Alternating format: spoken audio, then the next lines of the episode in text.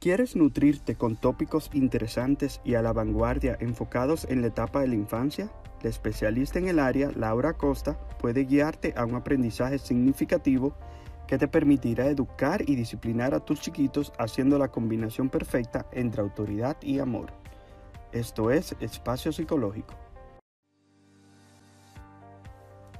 Saludando a todos los que están en sintonía con nosotros el día de hoy vamos a estar abordando un tema muy, muy bueno, que es acerca de los estilos de crianza según Diana Boomgrind. Vamos a mencionar dos sinónimos de crianza que son educación e instrucción. Entonces vamos a ver cómo educo o instruyo mis niños. Hay varios estilos Usted se identificará en base a las características que les voy a proporcionar de cada uno y si entiende que puede hacer un cambio todavía, pues hágalo para evitar eh, maltratar posteriormente el desarrollo de sus niños. Entonces, solo les menciono que en el equilibrio es que está la salud. Por un lado tenemos el estilo autoritario y por otro el permisivo. Eh, que estos son los dos extremos, pero hay dos más, que son el negligente o poco involucrado y el autoritativo. Ahora desglosemos.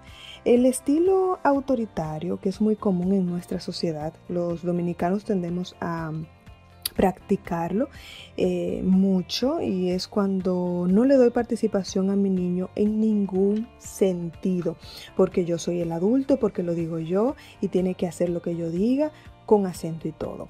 No doy explicaciones, no incentivo a la socialización y afecto la libertad de expresión y desarrollo emocional, porque el niño crece con temores, complejos, timidez, falta de lazos sólidos en la familia, entre otras situaciones. Por otro lado tenemos el permisivo que es el otro extremo. Pueden eh, padres que creen que hacen un bien y causan mucho daño posteriormente. En este contexto, el niño toma las decisiones y cuando el padre o la madre intentan ser fuertes, el niño sabe cómo manipularles y conseguir lo que desea. Son niños que hacen lo que quieren, comen lo que les apetece y cuando quieren hacerlo y no son en ocasiones incluso corregidos y reorientados en momentos donde se amerita. Pero emocionalmente el padre está.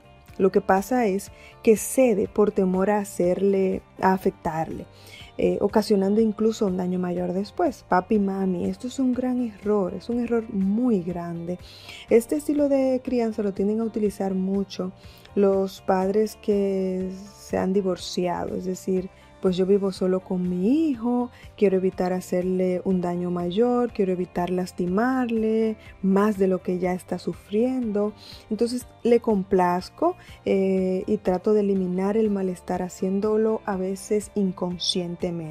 Si ese ser o esos seres es o son los que más amas, debes aprender a decir no, a disciplinar, poner límites, normas que no deben cambiarse, pero a la vez dar amor, establecer vínculos sanos, escuchar puntos de vista, aunque esto no cambie lo que deban hacer, alimentándoles así emocionalmente. Este es el equilibrio que lleva a la salud psicológica, el que preparará a tus hijos para enfrentar apropiadamente el mundo. Este es el estilo autoritativo. El último estilo es el negligente o poco involucrado, que es fatal también porque el padre eh, es, como si el hijo no existiera, no está presente ni física ni emocionalmente y se presa, se, eh, muestran incluso muchos casos eh, maltrato. Entonces, si, si has identificado, si te has identificado con alguno de estos estilos y ves que has cometido algún error, todavía lo puedes enmendar, todavía puedes cambiar, todavía puedes hacer las cosas diferentes, no dudes en hacerlo. Y si tienes alguna pregunta, eh, cualquier cosa en la que podamos ayudarte, pues escríbenos, contáctanos y aquí estaremos para servirte. Esperamos que hayas disfrutado el tema de hoy y que puedas sacarle mucho provecho. Nos encantaría que sigas acompañándonos, así que te invitamos a suscribirte a nuestro canal y a seguirnos en nuestras redes sociales. Además, si quisieras escuchar acerca de un tema en específico, déjalo en los comentarios debajo y lo tomaremos en cuenta. Hasta la próxima.